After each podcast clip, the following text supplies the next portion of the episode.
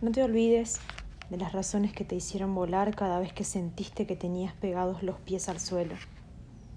Esa vez que temblaste de los nervios para encarar algo que al final resultó bien. Cada vez que te fuiste de un lugar en el que la libertad se hacía ausencia y la resaca de los sueños postergados te hacía doler la cabeza. No te olvides de la vez que te lanzaste al cielo en busca de un cometa y provocaste un Big Bang cambió toda tu vida. No te olvides de las veces que le cerraste la puerta a lo irónico y gastado y se la abriste a lo simple y lo cálido. Elegir que sí y que no también es volar. No te olvides, por favor, de todas las veces que aunque te dolió el alma, te estiraste la mano una vez más para salir del pozo.